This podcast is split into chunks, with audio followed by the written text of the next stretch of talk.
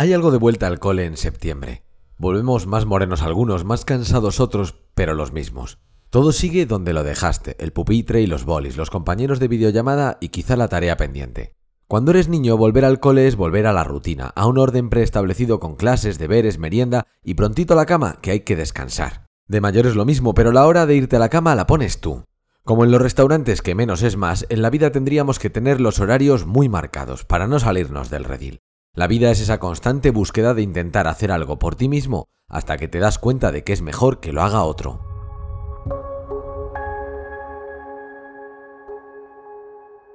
Soy Alex y en este podcast lanzamos pequeñas reflexiones sobre lo que hacemos cada día en Microbio.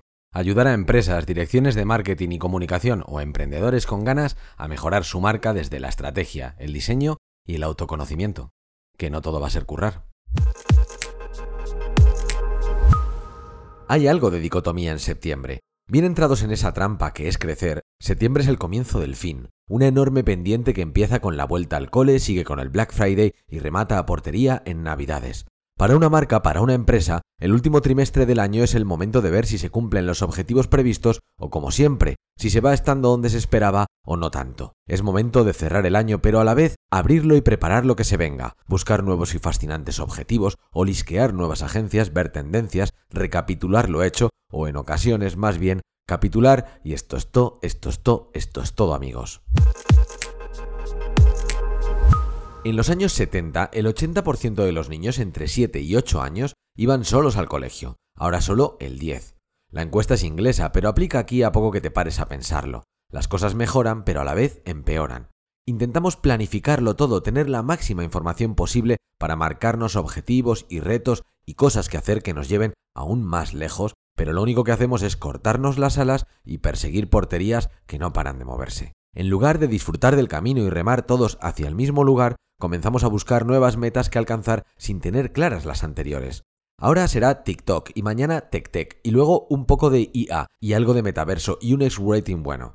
Le ponemos nuevos nombres a la misma mierda de siempre para fingir que volvemos a algo nuevo en lugar de donde lo dejamos. Lo que sea por no recoger cable, por no probar a ir por otro camino que no sea el ya transitado. Hay lugares en los que es más fácil abrir una nueva red social que cerrarla es mejor pedir más presupuesto que parar un poco la rueda y ya vamos viendo. Toleramos mal la incertidumbre y quizá por eso microplanificamos. En vez de ver lo macro, el año que tenemos por delante, nos paramos a mirar el detalle, de qué serán las campañas, dónde pondré el dinero, sin pensar que quizá eso no es más que papel mojado si no hay mucho trabajado detrás. Y hacia ahí vamos, conseguir algo de orden en el caos, planificar desde arriba para que poco a poco vaya calando.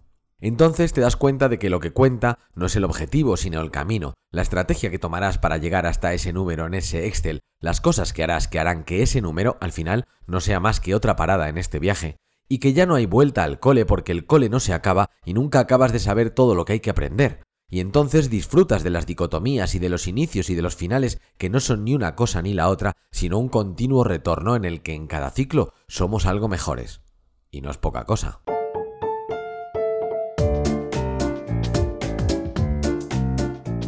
Puedes encontrar una versión escrita de este texto y muchos más enlaces y cositas interesantes sobre marcas, diseño y comunicación en nuestra newsletter que te enlazamos en la descripción.